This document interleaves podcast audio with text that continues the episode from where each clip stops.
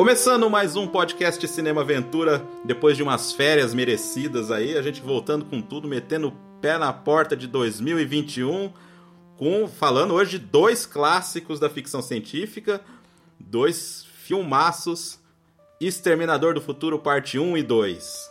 E dando aqueles recadinhos básicos, o podcast Cinema Aventura está no Anchor, no Spotify e em outros agregadores de podcast. Também está no YouTube. Se não for inscrito, por favor, se inscreva. Ative as notificações porque isso é muito importante pra gente. E se você caiu de paraquedas aqui, saiba que o Cinema Aventura aborda os aspectos dos, dos filmes e gêneros mais emocionantes já feitos artes marciais, ação, aventura, ficção científica, policial, guerra, além de cobrir as biografias dos astros que fazem esse gênero crescer. A gente sempre divulga os próximos programas também, a gente tem uma página no Instagram e no Facebook, e lá sempre você vai procurar podcast Cinema Aventura tudo junto. Por favor, se inscreva e nos siga nessa jornada. Eu sou Marcos Damiani, vulgo Damiani Lobo, e convido para participar aqui comigo ele novamente, nosso grande especialista em artes marciais e ficção científica, Leandro Tonello. boa noite, vamos falar de Schwarzenegger, um dos melhores robôs de Hollywood. E nos acompanhando ele que gosta de uma porrada, de uma ficção científica, gosta de uns ossos quebrados de vez em quando, o líder do Nerd Fusão que vai nos presentear aqui, emprestando a sua voz e seu conhecimento para esse programa. É, se você não conhece o Nerd Fusão, vai lá, dá uma acompanhada ali, que ele sempre traz novidades aí do mundo nerd. Eu tenho a honra de apresentar nosso convidado especial, André Pacheco. Fala aí, pessoal, muito boa noite. É sempre uma satisfação, uma grande honra estar falando dessa franquia que, para mim, na boa, pessoal, é a melhor franquia já feita de todos os tempos do cinema. Sou fã número um de Exterminador do Futuro. Então vai ser muito legal bater esse papo com vocês aí. Muito obrigado pelo convite. Opa, tamo aí. É... Hoje eu nem fiz um, um roteiro muito longo aí, porque eu sei que esses dois aí é, são fãs aí. Dá pra dar um spoiler aqui, que é o filme preferido aí, da, principalmente a parte 2 é o filme preferido aí do André, né, André? Exatamente, cara. É um filme que mudou os rumos do cinema, né? É um filme que encabeçou aí os primeiros blockbusters, aqueles filmes que faturaram milhões, aqueles filmes que fizeram alguns astros de Hollywood faturar milhões, é, falando de salário, né? Então é um filme que marcou aí gerações e, e, continua marcando. É um filme que recentemente teve uma versão remasterizada com alguns efeitos visuais corrigidos. É um filme que não está datado, um filme que você assiste tranquilamente, tanto Exterminador do Futuro 1 quanto o 2, e continua se emocionando da mesma forma quando era, sei lá, adolescente nos anos 90. É, isso aí, cara. Esse, esse filme aí dá, é muito saudosista, assim, para quem. Deve ter assistido também na tela quente, né, o Leandro? Nossa, assisti muito, cara. Eu ia até falar isso. O Judgment Day, né, que seria o 2 aí. Acho que é um dos filmes que eu mais assisti, assim. Acho que eu assisti já umas 15 vezes o filme. Adoro esse filme também, concordo 100% com o André. Os efeitos são bons até hoje, revolucionários. E, cara, mudou a história da ficção científica também, dos filmes de ação da época. Sensacional. É, eu já vou começar assim com aquele textinho assim de apresentação, né? Bem curto hoje, porque o pessoal vai falar bastante aí. Que tudo começou quando James Cameron estava lançando lá o Piranha 2, o grande filme dele de estreia aí, né? Que ele entrou meio que na. meio. O cara desistiu de dirigir o filme, ele acabou entrando nessa e, né? E acabou ficando doente aí, que o cara teve, além de assumir os efeitos especiais, ele teve que assumir a direção do filme de repente, né? Isso aí fez um malzão pro cara aí, ele teve um, uns pesadelos, né? E aí ele, ele teve pesadelos com um, um tronco de robô perseguindo o cara, é isso mesmo, né, gente? É, na verdade, ele, ele na, nesse sonho dele, ele imaginou quase 100% da, da primeira cena do, do, do primeiro Exterminador aí, que é o tronco, né, perseguindo ele.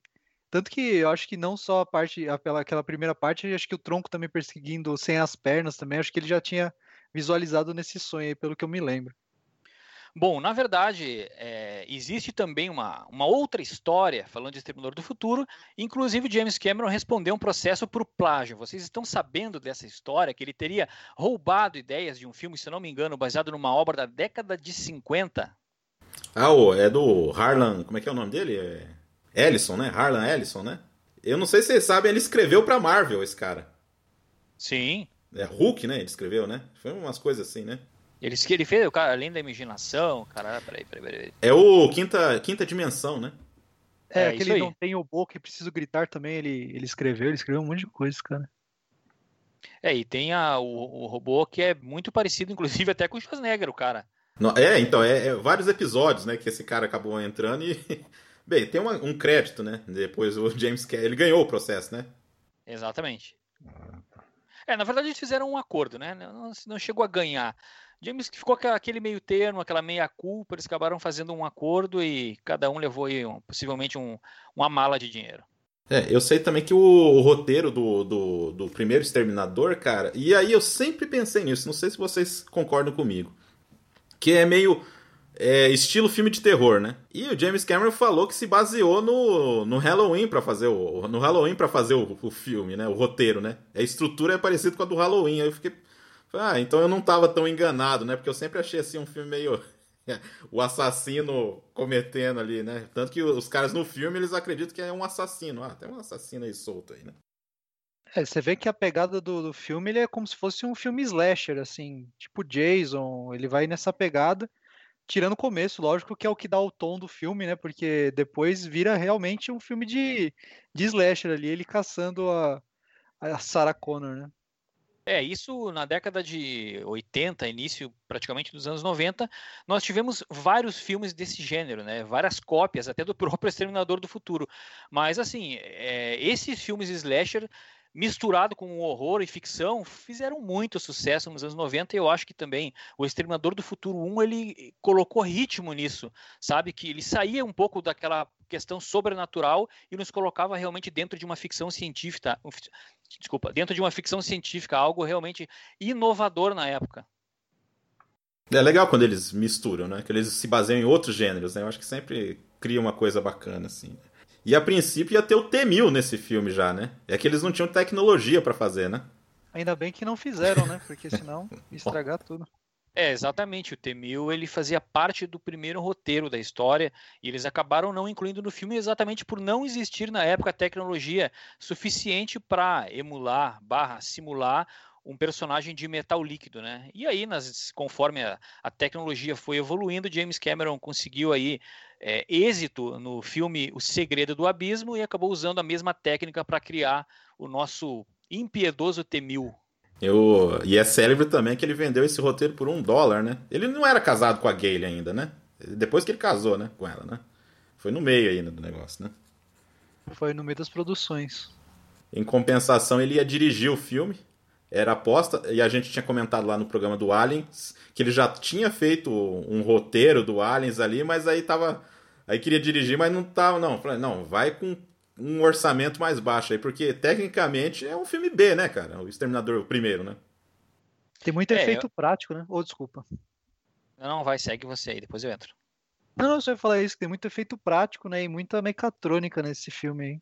É, isso é uma das coisas que eu, até hoje, assim, eu tenho, sinto mais, olhando para terror, para horror, esses personagens animatrônicos de efeitos práticos, para mim, eles assustam muito mais do que esse efeito de CGI dos dias de hoje, que muitas vezes tu vê que aquilo não respeita as leis da física, sabe? Parece que é uma parada muito superficial, uma coisa realmente fake, ao contrário daquele robô que vinha quadro a quadro, mesmo sendo quadro a quadro de stop motion, cara, era muito real na época para mim. Eu, eu, lembro que eu sentia muito medo, assim, muita aflição quando eu via aquela cena do Exterminador 1. Eu também, cara. Eu ficava com medo daquilo lá. Aí o James Cameron fez essa troca, aí chamou um pessoal que eu vou falar mais ou menos aí um pessoal da produção aí, né, que a fotografia foi do Adam Greenberg, que só fazia filme israelense, né? Ele trabalhou até com o Golan, esse cara aí. Ele fez um monte de, de filmeco assim, e aí acabou fazendo o Exterminador, que, é, vamos dizer assim, que deu um. Mas o cara era muito experiente, ele era desde os anos 60, esse cara aí. A trilha sonora é do Brad Fidel, o Fidel, né? né? Que é o cara que ele bolou essa trilha é, como se fosse um robô que tivesse com batimentos cardíacos, né? Como se fosse um batimento cardíaco de um robô, né? Isso aí é bem interessante, isso aí ficou bem interessante. Eu ia falar que é bem icônico, inclusive. Eu ia falar que o Fidel ele foi, ele foi também um dos ele foi o compositor do Exterminador do Futuro 2 também. Acho que ele fez outros filmes. O True Lies, se eu não me engano, também a trilha sonora é dele.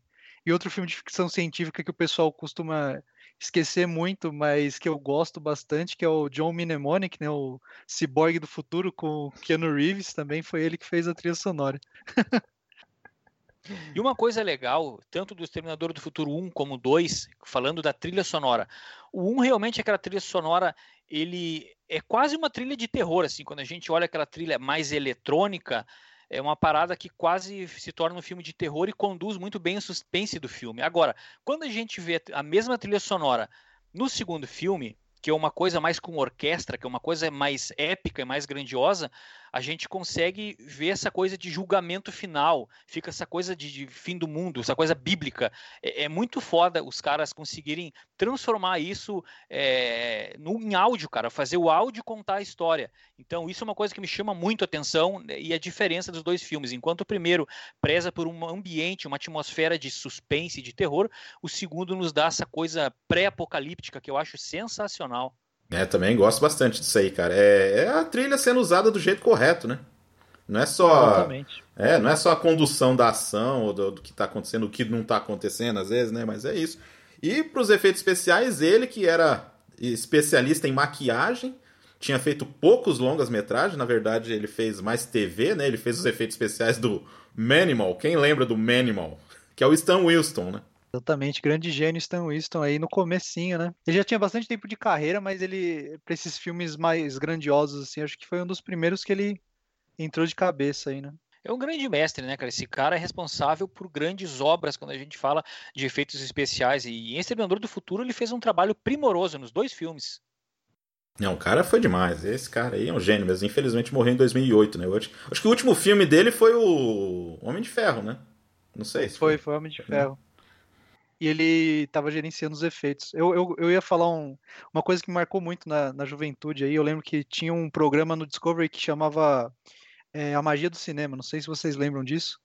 E tinha uma parte só dedicada normalmente assim ao Stan Winston, cara. E eu ficava maluco. Tanto que eu queria entrar na área de, de, é, de mecânica e robótica por causa dele, assim, por causa dos efeitos especiais dele. É, aí para agregar aí ao, ao elenco, Schwarzenegger, que estourou com o Conan, né?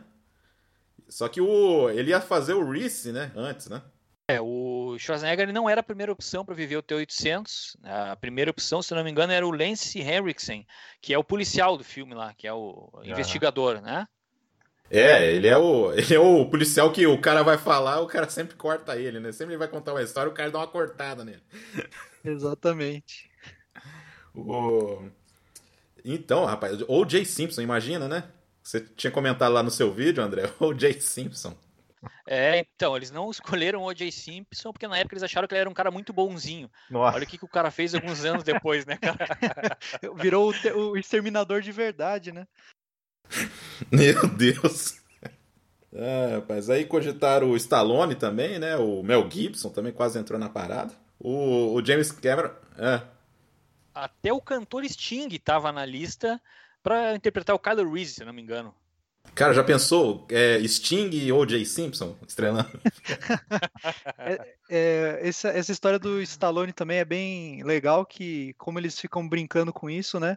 Naquele filme O Grande, é, o último grande herói do, do Schwarzenegger, aparece um como se fosse um, um painel, né? Com o, o Stallone como exterminador, né? Eles fazem essas brincadeiras assim.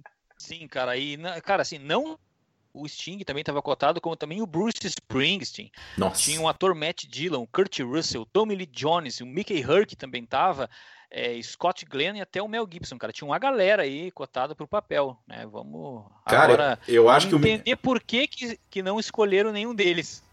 Não, eu acho que o Mickey Herc estava cotado para tudo, né? Nessa época, né? Sim, era um ator realmente bastante cotado, né? É, a Linda Hamilton. Ah, gente, então. Aí o Schwarzenegger ganhou num, num, num, jantar, um almoço que eles tiveram, né? Que eles acabaram trocando. Acharam que era melhor o Schwarzenegger fazer. Aí o Michael Bean entrou na, na jogada, né? E a Linda Hamilton fazendo a Sarah Connor, né? Que era o terceiro filme dela, o quarto filme dela, era bem jovem também. É, o que é engraçado é que nem o Schwarzenegger e nem a Linda Hamilton queriam fazer o filme quando leram o roteiro a primeira vez. Acharam uma porcaria. É, tem que ele deu uma entrevista falando que era uma merda, né? Exatamente. Eu quis ser mais educado. Não, pode falar, sim. É, e então, aí o Lance acabou ganhando o papel do, do, do policial lá. Quem também fazia parte do, do, elenco também é o Paul Winfield, que eu gosto bastante dele naquela época, porque ele fazia coadjuvante, aí ele fez o, o tenente, né, que acaba protegendo, a, protegendo, coitado, protegendo a, a Sarah Connor, né? Eu gosto de um filme dele chamado Cão Branco, muito bom esse filme, vocês assistiram esse filme aí. É um dos poucos filmes que ele é o protagonista. Não lembro assim, é, com detalhes, mas eu, eu tô ligado que filme é. É um filmaço, filmaço, filmaço. Ele era o nome mais famoso nessa época aí também, né? É interessante porque o Exterminador do Futuro, eu não me lembro assim a ordem das coisas, né? Na verdade. Mas eu acho que até nesse ponto, eu acho que o Exterminador do Futuro foi um filme assim. É, teve o 2001, teve aquele filme A Geração Proteus, mas assim, é um filme definitivo de que as máquinas são uma coisa ruim, né? O que, que vocês acham aí dessa questão das máquinas? Eu acho que antes disso teve o Westworld também, que foi um filme que, que, que coloca bem isso em voga. Eu acho que ele é de 70 e pouco, não é? O Westworld? 73? 73, cara. E foi já foi um dos percussores, né, também dessa coisa de, de robôs perdendo o controle e assumindo uma persona quase humana aí, com objetivos próprios, etc.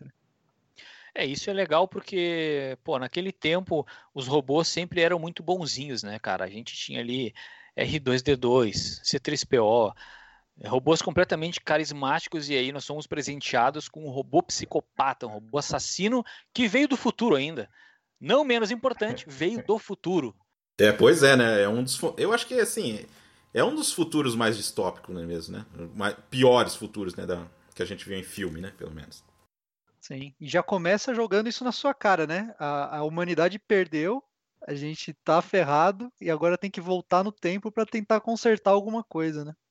É, isso é uma das coisas legais do filme, porque eu sempre gostei de filme apocalípticos, eu sempre gostei do caos, cara. E esse filme mostra, assim, não só o futuro caótico, mas como mostra aqueles Estados Unidos na década de 80, com aquele clima de gangue nas ruas, aquele clima de crise financeira, sabe? Uma coisa realmente, assim, bastante pesada na época. E aí apresentar aquele personagem com aquele estilo, com roupa de punk, matando todo mundo, cara, porra, eu tinha, sei lá é, 10, 12 anos, quando assisti a primeira vez, eu pirei, velho. Pirei, na boa. É, já que você, você tocou nesse assunto aí, eu não sei se antes tinha já eles aparecendo nu, né? Sendo teletransportados nus, né? Primeiro o Schwarzenegger aparece, depois o Kylo Ren. O Kylo Ren, Ixi, o Kylo Ren tá no filme também, porra. o Kylo Reese. O Kylo Reese. E e tem aí, ó, primeira parceria aí com o Bill Paxton, né? Que, que é, é, ele aparece rapidinho, mas sempre deixa é. a marca dele, né? Bill Paxton sendo Bill Paxton, né? É, e no Exterminador do Futuro 1 tem o nu frontal do Schwarzenegger, não sei quem lembra, aparece no frontal. No 2 tem do T-1000 também, ele aparece, mas eles deram uma retocada no segundo filme e esconderam a, a giromba do, do maluco. e eu, só falando que junto com o Bill Paxton tá lá o o Brian Thompson, né? Que é, é famoso também na ficção científica. Ele fez Arquivo X, fez um monte de coisa. É um cara bem, bem estilo Schwarzenegger, assim, né? Só que levou uma sova ali no começo do, do Exterminador. A gente. É legal porque o filme virou clichê depois disso, né? Mas é. De você não estar tá entendendo nada ali, né? Que só tá uma perseguição, uma coisa. Só lá pros 20 minutos que você começa a entender, né? Que que. Mais ou menos, né? Porque eu não me lembro, cara. Eu acho que é bem no meio do filme, né? Que é explicado o que, que tá acontecendo, né? Você só sabe que ele tá matando lá. Você sabe que tem uma coisa no futuro, mas você não entende muito bem do que, que se trata, né? É, ele não tem um, um, texto expositivo. Assim, ele fala, ele mostra o futuro totalmente destruído, ele mostra eles voltando, né? Teoricamente, uhum. mas é explicação mesmo do, dos, dos propó do propósito dos dois não é explicado, né? A gente entende que, né? Um pouco na frente do filme, na cena do do barzinho lá, né? O, o propósito do, do exterminador, mas do Kyle Reese. Acho que é nessa hora assim que a gente sabe que um tá protegendo e o outro tá querendo matar. Agora, o contexto de tudo demora pra gente entender, né? É, fica aquela, aquele suspense, que é o que o filme se propõe, é um suspense mais voltado para terror, e a gente acaba tendo aquele impacto inicial, sabe que alguma coisa aconteceu, não se sabe o que, e depois a gente vê as outras peças do tabuleiro se encaixando ali. E o Schwarzenegger, cara, assim, pelo que eu, que eu lembro na época, ele teve muita resistência, cara, para fazer esse filme, principalmente na cena lá que ele aparecia sem a sobrancelha, cara. O cara quase que não quis fazer aquela cena. Então é, era uma parada assim que o James Cameron realmente ele queria mostrar uma coisa bizarra na tela. Ele queria mostrar que realmente os humanos perderam a guerra para as máquinas, né? Nossa, é, então, né? Tem essa coisa de prezar a imagem, né? Eu acho que o Schwarzenegger ainda tá um pouco daquela geração que tinha que preservar a imagem do ator, né? O cara não podia se arriscar muito, né? O cara era, tipo, ele era conhecido pela aparência dele, né? E você pede pro cara virar um, um monstro, né? Sem, a, sem, sem emoção nenhuma. Tudo bem que foi ótimo para ele, né? Porque o, o range como ator nessa época, principalmente, não era muito grande, né? Mas acho que caiu como uma luva o papel pro cara, né? Exatamente. E ele só fala 17 frases, 17 palavras no filme, se eu não me engano, cara. São, é muito curto os diálogos dele. Que é, que é o bastante, né? E deve ter tido retake pra caramba, cara. I'll be back. Deve ter falado umas 50 vezes. 50, com certeza. Nice night for a walk. Nothing clean, right? Your clothes. Give them to me, now. 12 gauge autoloader. The 45 long slide with laser sighting. Phased plasma rifle in the 40 watt range. The Uzi 9mm. Wrong. Sarah Connor. This is 1L19. Westbound and Olympic approaching Overland. I'm a friend of Sarah Connor. I was told that she's here. Could I see her, please? No. Where is she? I'll be back.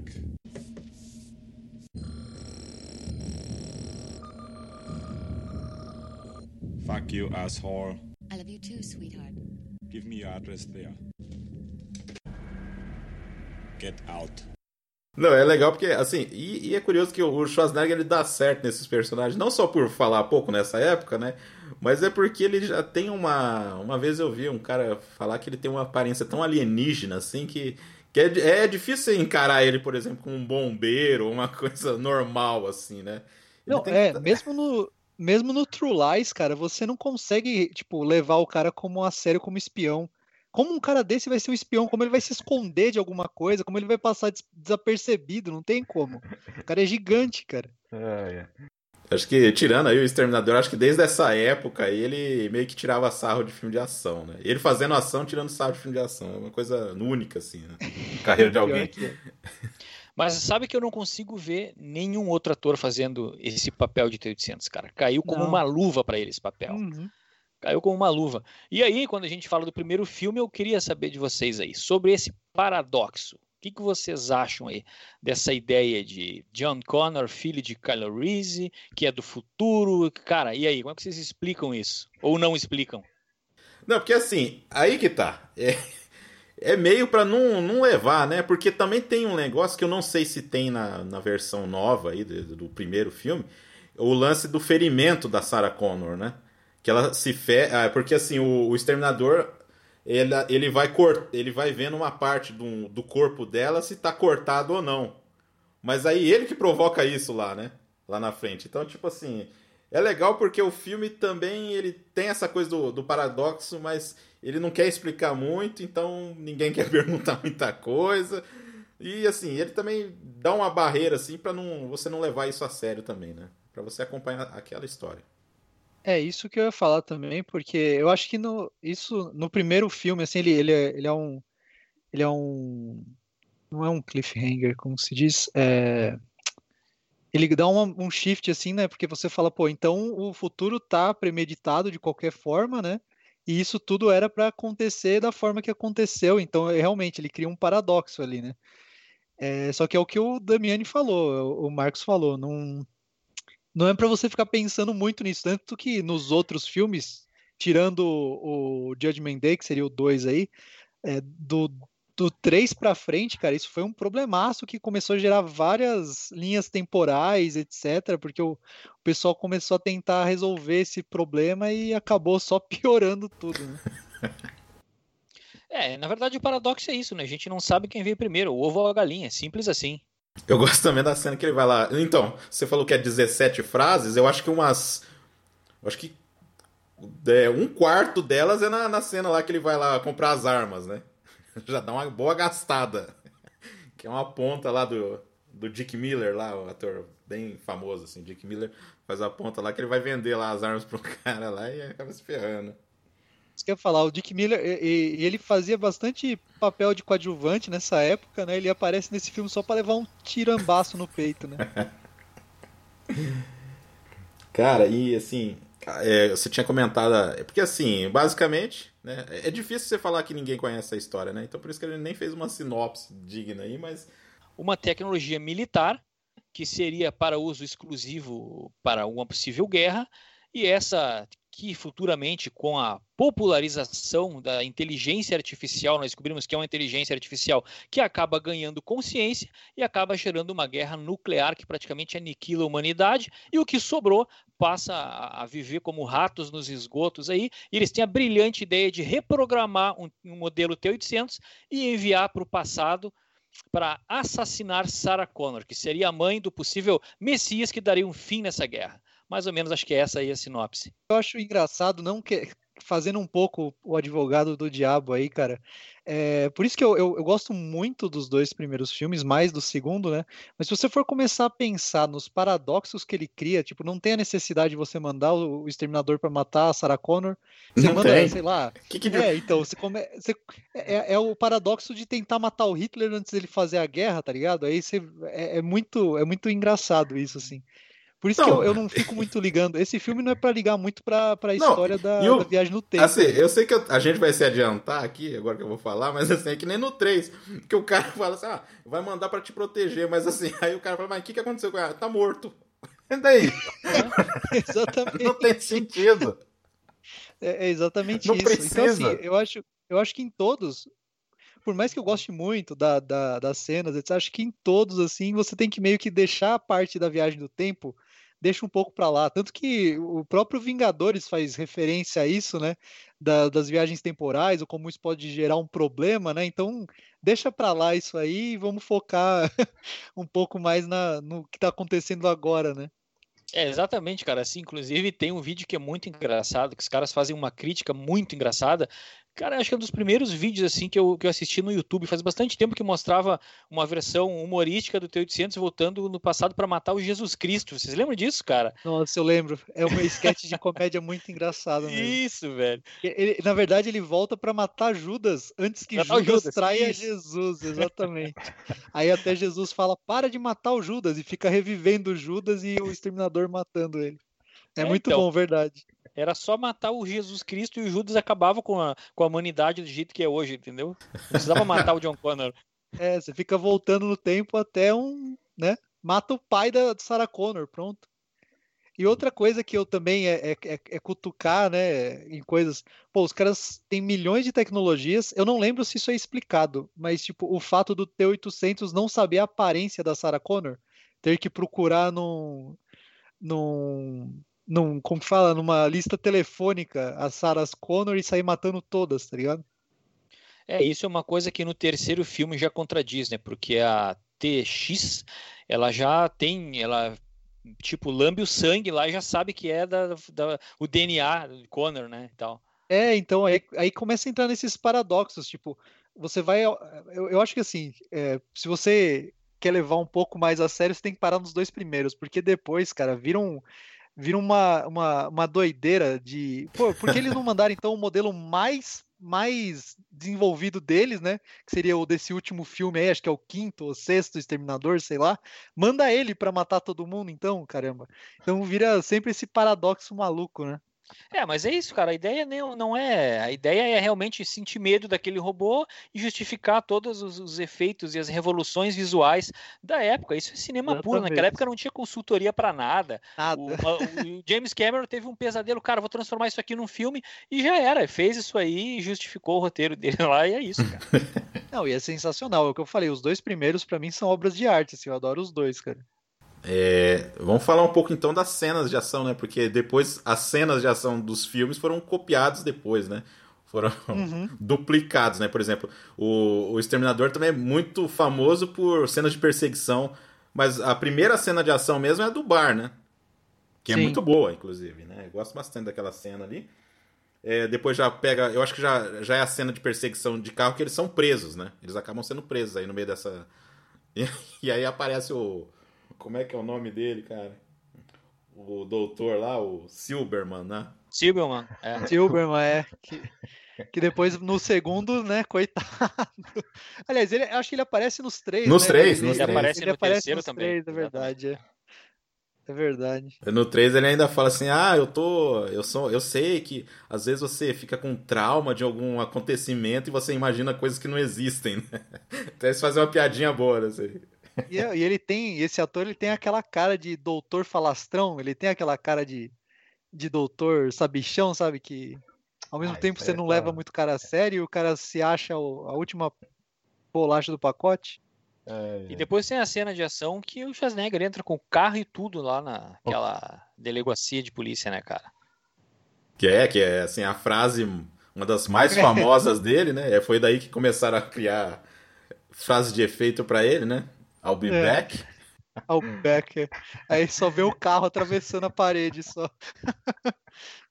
Ah, é um clássico, velho. Nossa. Essa, essa cena na delegacia é muito da hora, porque é, é é- é- você não espera, né, a reação abrupta do, do cara. assim, ele, ele- tudo bem, ele tá fazendo uma matança geral, assim, mas ele tá matando o alvo, né? Ele tá matando alguns alvos específicos. Então ele mata o cara pra roubar arma, etc. Aí na delegacia, cara, é, é, é um contra todos e seja que Deus quiser, entendeu? Ele tem aquele. um visor assim, cheio de, de mensagens e tal. E é legal porque ele tem um vocabulário de, de xingamentos, né? Ele tem Exatamente. um é. dicionário, dicionário de C++ de xingamentos ali. é, Cobol, Fizeram? Cobol. é. fizeram um update no cara ali. Nossa, rapaz. Então, cara, é, di- é que eu falei, é difícil porque os outros filmes seguiram toda essa linha. Então dá a impressão que a gente tá falando uma coisa, por exemplo, depois desse. Porque assim, o, o Kyle e a, e a Sarah, eles. Aliás, a Sarah era garçonete, né, no meio dessa história, uma das mais, assim, como é que eu. Não habilidosas que eu já vi, né? Porque ela derruba Ela tá tudo sendo lá. né? arrastada, né? Ela tá sendo arrastada, completamente arrastada. E aí, é legal também, eu acho legal lá que a amiga dela chama ela, olha lá que legal, né? Tipo assim, como se fosse legal você ver alguém com seu nome morrer. né? Tem umas pitadas, assim, de, de humorzinho, assim, bem... Por exemplo, é, na parte do I'll Be Back aí, é, pô, cara meio que, ah, sai daqui, não sei o que e tal, e o Schwarzenegger dá a impressão, assim, que ele aceitou lá a burocracia do cara lá e ele volta com o carro. Isso aí que é mais interessante, deixa a cena mais interessante ainda.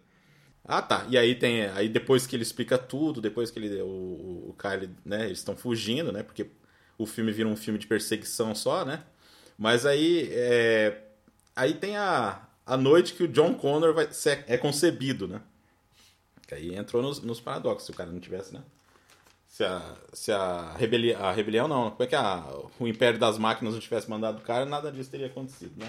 Pô, a gente, a gente acabou falando da cena do, da delegacia, acabou esquecendo da, da cena que ele arranca o próprio olho, né?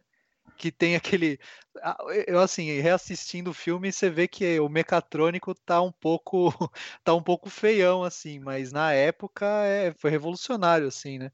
Ele arrancando o olho, aparecendo o olho de máquina tal. É muito da hora essa cena. Não, e assustadora a cena, né, velho? Porra, é uma cena assustadora. E A hora que aparece ele com aquele com, o rosto ali, que, é, mexendo no olho, com o braço puxando ali os fios os ali e tal. nervos, né? É. Velho, aquilo ali pra mim foi. pá, na época eu achei sensacional. Não, e eu Nossa, acho que. não, e- Não, eu ia falar que assim, até hoje, cara, tem lugar que é proibido aquela cena lá. E Ah, na é? é? é na, na época, tem lugares que, né, tipo, eu acho que na Alemanha ou na Suécia também, é, foi proibida essa cena aí. Ela é muito revolucionária, cara. Foi o que eu falei, é um filme de. Né, a gente tem que lembrar da época que foi feito. Mas a, a mecatrônica, assim, ele é assustador mesmo. Ele dá uma impressão muito ruim quando você tá na, vendo ele. Na hora que cai o olho, né? Engana bastante na hora ele que cai o olho. Ele né? pega o, o bisturi, ele corta, né? Que já é uma, uma coisa horrível de você ver, né? Aí logo em seguida já, já rola a queda. É, a partir daí que ele usa, começa a usar o óculos, né? Mas o que é engraçado nisso, velho, é a nossa percepção na época. É, é, igual a gente, na época, pegava os jogos de Atari e olhava, nossa, parece um filme, isso é perfeito, o gráfico é perfeito.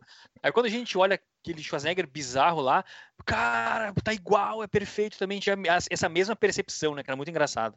Sim, sim. Como muda, né? Que coisa, né?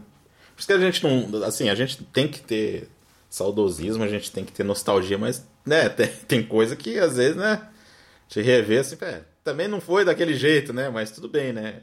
Acho que dentro do contexto do filme. revolucionário, é, é. lógico, lógico, lógico. Porque, porque senão você entra na. Eu acho que na vibe do George Lucas, de tentar ficar reparando É. o filme, injetando coisa. Eu acho que começa a prejudicar muito, né? É. Você tem que aceitar a obra como ela foi feita na época, assim. É, eu, quando eu era mais jovem, que a gente discutia esse filme, eu era muito fã, sou muito fã, cara. E eu tenho alguns amigos que eram muito haters do filme também. E eu justificava pros caras, não, velho, olha o que aconteceu com ele. A, a, cara dele tá daquele jeito ali porque aquele endoesqueleto se revirou dentro daquele corpo lá, e é por isso que ele ficou deformado. eu consegui explicar isso pros caras ainda. Vai achando uma justificativa, né?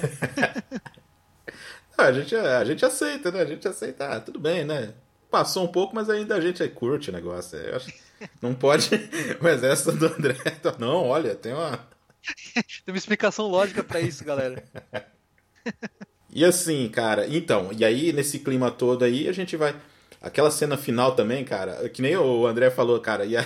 eu tava revendo aí sábado aí, cara, é estranho mesmo você ver aquele, aquele robô aí, mas quando era criança eu ficava com medo, tanto que, tanto que eu assistia pouco esse filme aí, quando era criança, assim, assistia mais o segundo, mas assim, o primeiro é aquela parte que fica, que dá aquela explosão toda, né, a gente vai retomar nessas cenas, porque no 2 ele faz meio que é, como é que eu vou dizer? Não é que ele copia, porque a, as referências do 2 são autoconscientes. Ele não é, não é, não é que ele tá copiando, né? Ele mas, se assim, autorreferencia, né? É, mas assim, é aquele, é aquele esquema de carro para não sei o que, aí depois vai um caminhão e não sei o que, sempre vai trocando de instrumento para chegar na. E assim, cara, você vê um filme de 1984, cara, e a, a direção de James Cameron já ali, você vê que o cara sabia filmar cena de ação. A primeira perseguição de carro é boa, Assim, mas não é tão top que nem essa segunda aí, que aí explode tudo lá. Cara, aquela hora que explode o caminhão, assim, que ele vai explodindo de trás pra. De, do, da carroceria pra frente, cara. Nossa, é muito. Não, o segundo filme é um triato. É moto, caminhão, helicóptero, carreta. é bem isso mesmo. E, e é o que o Damiani falou. É, é, fica nítido a, a, direção dele, por, por, por, menos dinheiro que ele tivesse e que os efeitos stop motion, né? Eu acho que ficou perfeito o stop motion para esse filme, porque, cara, é um robô, tá ligado? Então ele é. tem que ser mecânico, então o movimento Exato, não fica, cara. fica esteticamente Exatamente. bonito pra caramba. E não só isso, velho. E se, vocês, e se vocês prestarem atenção, a música, a trilha uhum. sonora, a trilha sonora dessa cena é assustadora, cara. Parece que a trilha sonora também é em stop motion, velho, entendeu? É. Aquilo conta a história junto com a cena, é muito bom, cara. Sim. Cara, de... E ele faz, eu acho, você falou do humor, né? Eu acho que ele faz uma piadinha aí também, porque no, na real quem salva eles não é só o, o, Kylo, o Kylo Reese ali, mas os robôs, né? Que eles estão numa linha de, de montagem lá, né? Aí tem as mãozinhas mecânicas tal, então mostra a, a, tanto o poder destrutivo da máquina, né? Quanto o poder de construir, tá? Eu acho legal isso. Não sei se não sei se eu tô filosofando muito a respeito, mas eu me chamou a atenção assim na após ver de novo esse filme. Aí. É, é, legal você ter falado isso, que parece que no roteiro do primeiro filme também, eles já queriam mostrar a linha de produção do T-800, mas também não tinha orçamento e nem tecnologia para isso. Eles já queriam mostrar a Skynet fabricando os robôs. Uhum. É uma pena que isso não aconteceu, mas no segundo filme, e também no, nem no segundo filme a gente tem isso, né? É, é, teve uma, uma publicidade do segundo filme que mostrava um pedaço lá no futuro, eles criando o T-800, mas era uma coisa que realmente poderia ter sido melhor explorada. Sim. Você tem um vislumbre só, né, no segundo da, da produção e tal, mas eles não, não mostram realmente. Eu acho que só no quarto, só no Salvation que você tem realmente uma, uma linha de produção mostrando ali e tal, mas deixa pra lá esse filme.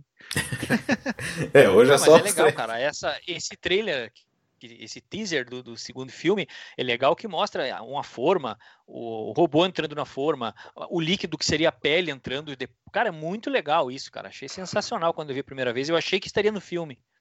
É, pois é. E é só é, propaganda, né? Só publicidade do filme, né? É, era um teaser, na verdade o filme nem, nem estava filmado ainda quando fizeram aquela, aquela sequência. Acho que o clipe, inclusive o clipe de You Could Be Mine também, acho que foi lançado antes do filme ser lançado, se eu não me engano, que é, o, que é a música tema do Exterminador do Guns N' Roses lá, que, a, que aparece Schwarzenegger, inclusive. Eu acho que o lançamento do clipe foi antes do filme para dar um, sabe, um empurrão, é, assim. Não, não eu que o filme eu não precisasse, lembro se foi né? antes, cara. Eu não lembro se foi antes, mas é, o clipe é bem legal. Ele vai no show do Guns N' Roses atrás do Axel, né? Tanto que foi o, o Stan Winston que fez o clipe. Foi, foi Stan Winston. Ele tava meio metido em clipes aí nessa época aí, né? Também, né? Vocês querem falar mais alguma coisa do 1? Acho que não, cara. Ah, tem a morte do Kyle Reese, né? Tem que falar do, Ah, da porra, morte do cara. é verdade. A gente tinha esquecido que o cara morre. A gente só esqueceu disso. Ah, tá, vamos então. mano, Não, que eu ia falar que eu- eu gosto, tipo assim, eu gosto desse ator, mas ele, ele ficou totalmente. é, eu não lembro dele em outras coisas que não sejam do James Cameron, cara. Então, assim. é, ele- ele- Eu lembro dele gente- na rocha. gente- então, é, é verdade. Que também. Olha o spoiler, mas também morre muito cedo, né? Nesse filme ele até que dura um pouco mais, né?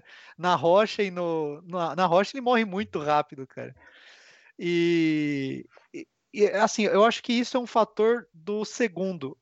Pra gente, na nossa memória, os personagens que mais importam pra gente é a Sarah Connor e o, e o, e o T-800, tá ligado? Tanto que eu acho que na época o, o, Kyle, o Kyle Reese ele tem uma importância no primeiro filme, mas para os dois filmes no contexto como todo ele é só o pai do John Connor, beleza? Ele fez o papel dele ali, mas é, é esquecível, tanto que a gente tava esquecendo que o cara morre, tá ligado? É, então, no primeiro filme, todo mundo fala: ah, o exterminador veio pra matar Sarah Connor e o Kylo Reese veio pra proteger Sarah Connor. Não é bem assim, cara. Ele morre e ela continua lá, o exterminador atrás dela. Então, na verdade, ele veio pra preparar ela e fazer o filho É. nela. É pra isso que É, ele veio. Não veio pra exato. proteger ela. Exatamente. Porque não protege que- nada. Não protege Não, nada. é, de não proteger. Não protege do exterminador, não protege da Não. delegacia, não protege da Exatamente. ninguém. Ela, ela, ela virou, ela virou um ninja stealth em menos de 24 horas, cara. Mas é, é- é importante que o André falou, porque no 2 a gente ainda tem mais contexto disso. Ele veio pra avisar, né, e ser pai do John Connor, cara. Então, todo prepara... toda a preparação dela no segundo filme, etc., é do trauma desse evento. Então, é muito importante isso tal. Mas o Kylo, o Kylo Reese, como personagem, assim, pra mim ele é esquecível, cara. Não- Eu acho que até essa questão da- dela ser uma garçonete meio desastrada, eu acho que tem a ver, cara, com, então com o negócio. Porque aí disso, eles pensaram, ela já virar uma mulher que sabe usar armas e um monte de coisa, então eu acho que já, já é uma semente jogada aí pra você ver como ela evoluiu, né, de um, de um tempo pro outro, né? Com É, certeza. mas assim, a gente tem um ponto aqui. é, eu, eu tenho um DVD duplo do Exterminador do Futuro 1 que tem um CD só de extras, cara. E tem Uhum. muitas cenas que foram excluídas do filme. Que isso contextualiza o que você tá falando aí, Damiani, de, do Kylo Reese preparar ela. Então tem muitas cenas que foram excluídas do filme que faz parte dessa preparação. Então tem uma cena bastante até dramática que aparece o Kylo Reese olhando uma, uma flor, uma planta, e puxa, isso, eu nunca vi isso. Cara, é bem legal as cenas excluídas do filme. Quem não conhece, por favor, dê uma pesquisada aí, tem tudo no YouTube. É bem legal as cenas excluídas do primeiro filme. É bom que humaniza um pouco o personagem, né? Porque você não. Eu, eu pelo menos, não, sei lá, não sou. Não me sensibilizo muito com ele, assim. Então, eu acho que seria interessante ver essa versão, assim. Eu nunca É. vi as cenas deletadas do primeiro filme, não. Então, só falar que foi um filme que custou 6 milhões e arrecadou, sei lá, umas 10 vezes mais. Não, mais, né? Arrecadou. Cara, foi uns 78 milhões, cara. Então é aí que. É que o, o orçamento dele é o mesmo do, do Grande Dragão Branco, cara. Tipo assim, então Cara, era um nossa. filme. Era um filme B mesmo, assim. Então. Pô. É, então, assim, é um filme que eu acho incrível. Só que eu acho que o 2 elevou muita coisa. Que esse aí tava. Não vou falar que é um rascunho porque é uma ofensa pro filme, porque o filme é excelente. É um filme de clima, de suspense, assim. Excepcional, cara. Excepcional. E os efeitos especiais, pode falar o que for, mas assim, que nem a gente falou, eu acho que a utilização de stop motion pro Terminator foi, assim, incrível, cara. Foi perfeito.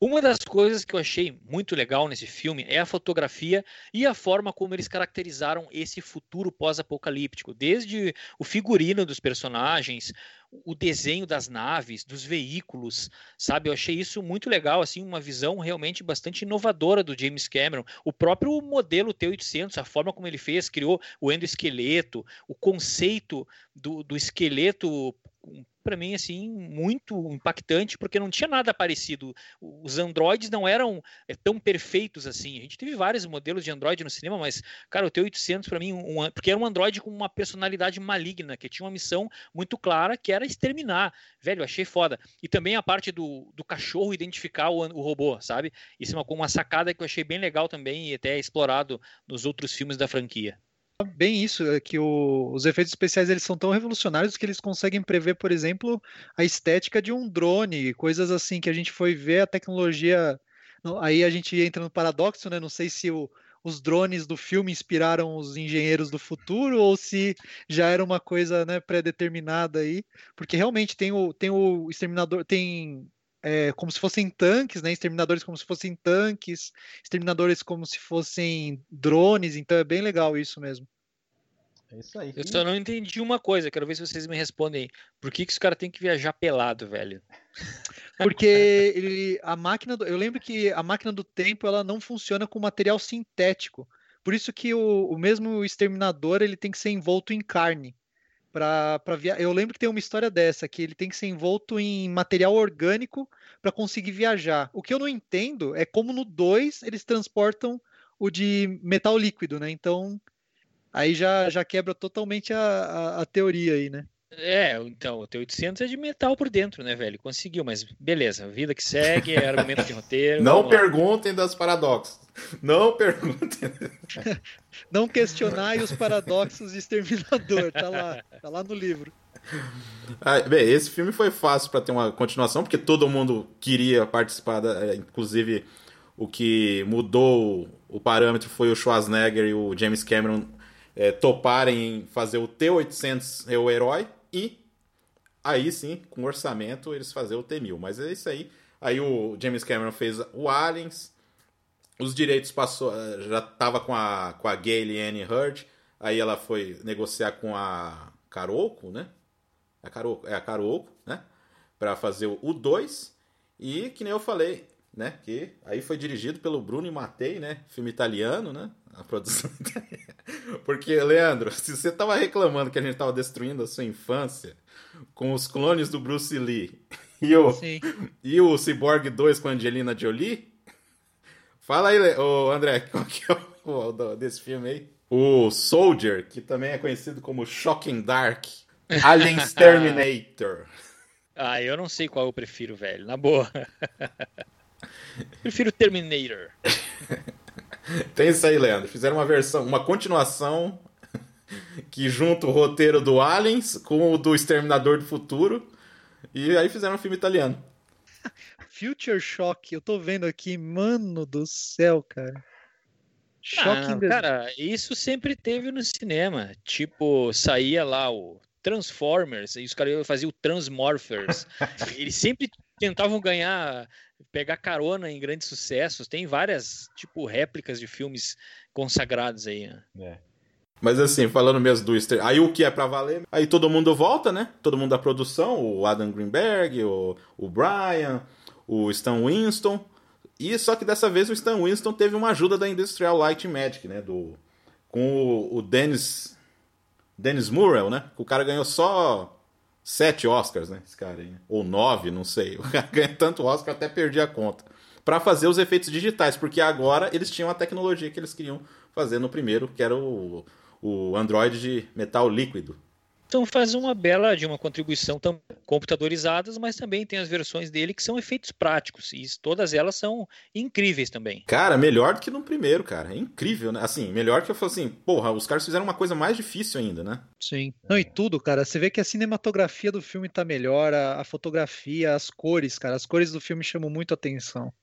Mesmo na, na primeira cena, assim, é, é, o... que, é o que o André falou. É, não, não, você não percebe mesmo hoje em dia, você não percebe defeito no filme assim, cara. É perfeito até hoje, cara. É, eu acredito que O Exterminador do Futuro 2 é um dos filmes que tem, assim, a melhor direção de todos os tempos do cinema, cara, porque o filme é redondo, do início até a última cena. É redondo, cara, não tem nenhuma falha, assim, é, com relação à cronologia. As cenas de ação são muito bem amarradas, uma coisa vai levando a outra. A história é muito bem contada, velho. É, e eu acho que, assim, enriquece mais os personagens também. Os, os personagens são mais bem explorados nesse filme aí. É, ele dá humanidade pro T-800, ele explora tanto o John Connor quanto a Sarah, quanto até, até os extras, cara. Todo mundo tem personalidade, todo mundo parece que tem uma história. É... Bom, o contexto do filme como um todo, cara, eu, eu concordo 100% com vocês, cara. É, é, uma, é um primor cinematográfico esse filme. Cara. Assim, além do Schwarzenegger e da Linda que voltaram, né? O Robert Patrick, né? Que é o T, T-1000, né? Que ele tinha feito poucos filmes, inclusive ele fez filme na Filipinas até. Aí eles chamaram ele porque eles viram o tipo dele lá no Duro de Matar 2, né? Que ele aparece lá, bem pouco assim, mas é, é um tipo que eles já gostaram dele, né? O Eduardo Furlong no, na estreia aí, né? Que eu acho perfeito também, né? Bem carinha de delinquente. Ele era, né? No final. Eles querem falar. É foi o começo e o fim de uma ótima carreira, né? o Joey Morton fazendo o, o Dyson, né? Que ele nem é tão conhecido pela atuação, mas é pela atuação da morte dele, né? Isso que ia falar, Não, é... cara, uma das melhores mortes do cinema. Não, e velho, aí quando a gente vê o cara em Liga da Justiça morrendo, me lembrou demais, cara.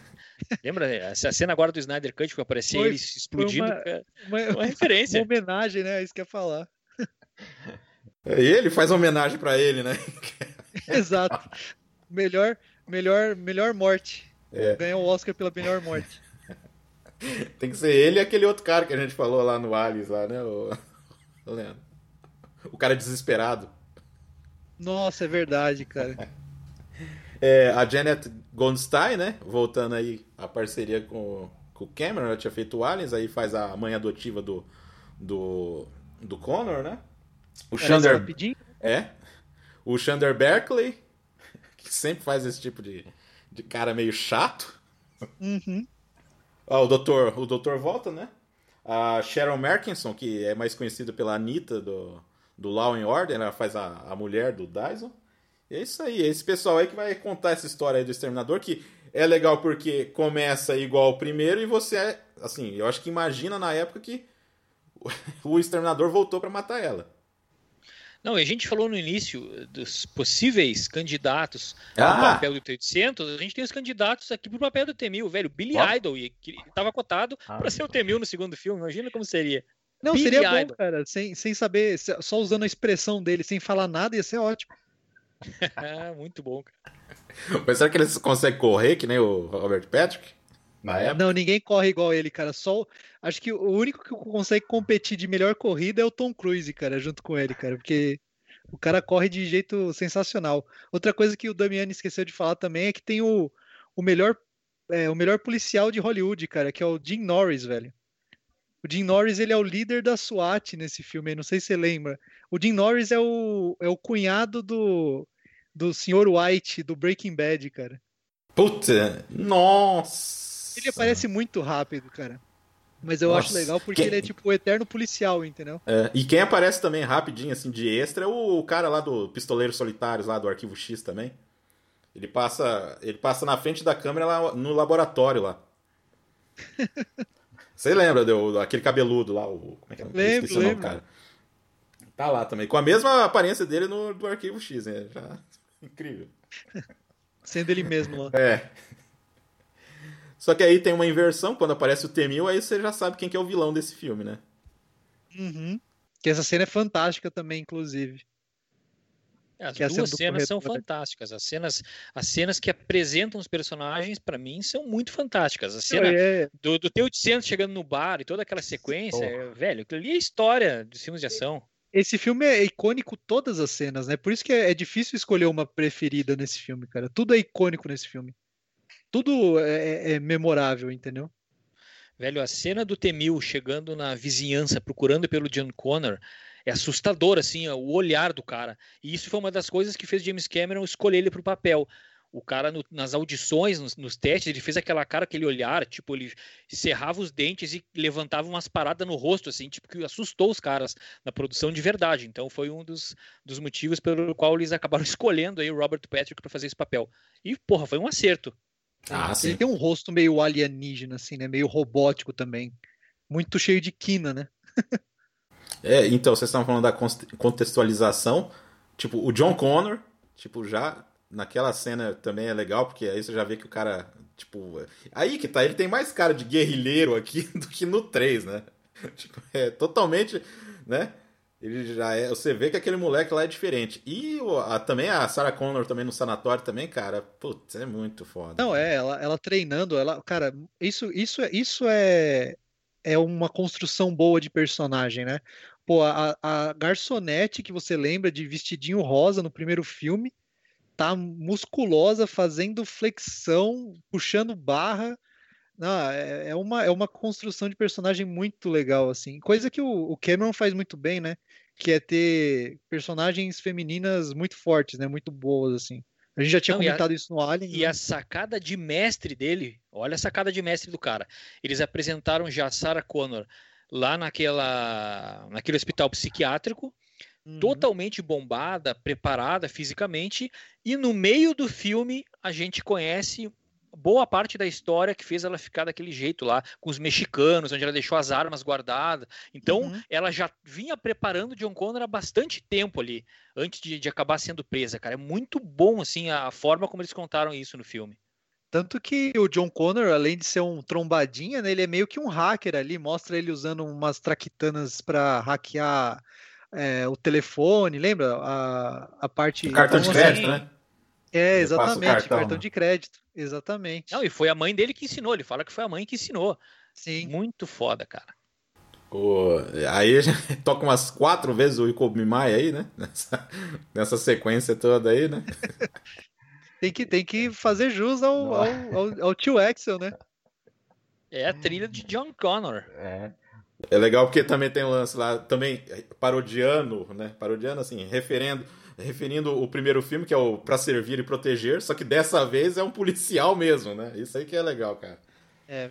A gente também é apresentado também numa cena bem rápida do Dyson, e é legal, novamente, você já viu o, o que aconteceu e tal, e aí apresenta ele mexendo com o negócio. Então aí você já. Cara, é muito certeiro. O James Cameron ali é, é foda. Que nem o André falou, é, o filme é redondo, não tem jeito, cara, não tem coisa solta. Né? Porque assim, acontece as coisas, vai, vai- essa apresentação de quase meia hora, só que é tão ágil, tão interessante, porque você não, não sente. O filme é até mais comprido do que o outro, e você acha que é.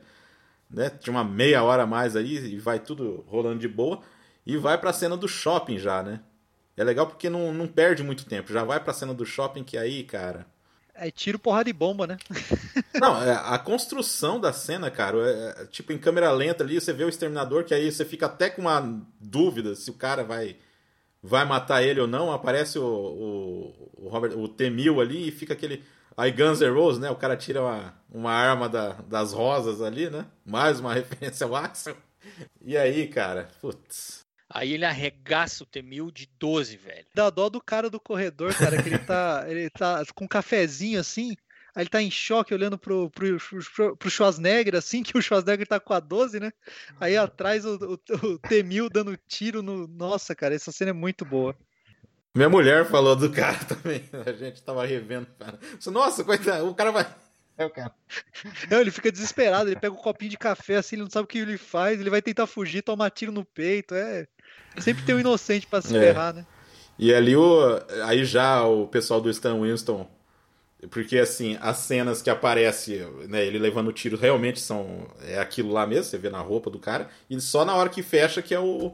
que é o efeito especial da Industrial Light Magic, né? Que é só, só a parte digital mesmo, assim, né?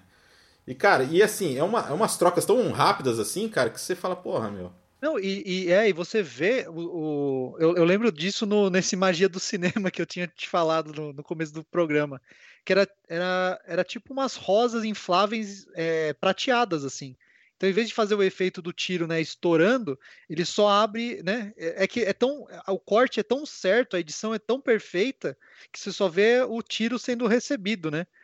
E o efeito, né? E uhum. é tudo uhum. prático ali, cara. Quem vê hoje fala, mano, isso daí é, é CGI, não é, cara. Não, cara, é eu não sabia. tudo prático. Eu não sabia aquela cena que abre a cabeça dele assim, que é um cara lá mesmo, né? Eu não sabia daquilo lá, cara. falei, putz. É, tem muita coisa prática. Realmente ali, os, os impactos dos tiros no T-1000, o efeito prático. Eu assisti esse making off que mostra realmente ah, os buracos se abrindo ali. Tinha um dispositivo eletrônico que abria.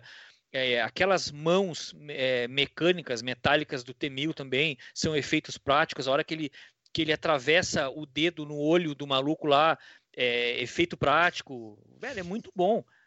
Não, eu achei incrível aquela. A, o, que o cara falou que era uma, tipo um, um efeito de mágica, né? Na hora que a. Que, a, que ele, o Temil, como a mãe adotiva, acerta lá o Xander Berkeley lá. E aí a lâmina entra pelo copo, só que passa pelo lado do cara, assim. E você acha que é tipo uma coisa só. Exatamente. Aqui, Muito bem feita a cena, cara. Ah, essa cena é sensacional. Eu lembro que quando eu era mais novo, eu vi essa cena, eu, eu falei, meu Deus, cara. E, e, e, é chocante, porque o cara fica numa posição, né, de, de impacto, assim, é, é horrível, cara. É muito Pingando leite ainda no, na parada. É, exato. É, leite em sangue. E tem o gato, né? O gato fica lambendo ali, não tem um lance desse? horrível, cara. Mas o melhor efeito prático é a Sarah Connor quando o Temil se transforma e aparece as duas. Que ah, é a irmã gêmea da, da Linda Hamilton. É. Ah, é verdade. Tem uma, tem uma história boa também, mas é mais pra frente, né? Que envolve também a irmã gêmea da Linda Hamilton, mas a gente pode falar mais, mais pra frente aí. É. Enfim, da cena do shopping vai pra, pra uma cena que é inesquecível, que é a cena do caminhão contra a moto lá, cara. E os caras. É aí que tá. A gente sempre. Eu sempre vou falar todo o programa isso aí, cara. A cena de ação tem que ser filmada, cara o caminhão com um dos melhores amortecedores do mundo, né? Lógico. Pulando da ponte para acertar. E, a, e, o ângulo, assim, é você com, com a moto no primeiro plano e aquele caminhão gigante caindo, assim, cara. Porra, meu. Puta que pariu, meu. Não, até hoje é uma das melhores. É isso que eu ia falar, é uma das melhores perseguições do cinema até hoje, cara. É muito bem feito. Ah, com certeza é a melhor, eu acho, cara. É a melhor. É, revolucionou aquilo. O caminhão voando, velho. Caraca, mano. Não, e depois o... que eu ia ver uma cena daquela. Pô, e depois o, o, o Schwarzenegger na moto também, cara. E agora eles consertaram, né? Eles colocaram o rosto do Schwarzenegger mesmo, né? É, na cena ah, original né? era um dublê. Que Você via que era o dublê, era, né? Era uma moto suspensa, né, com o dublê com a máscara, mas era uma máscara bizarra, pior que a do primeiro filme.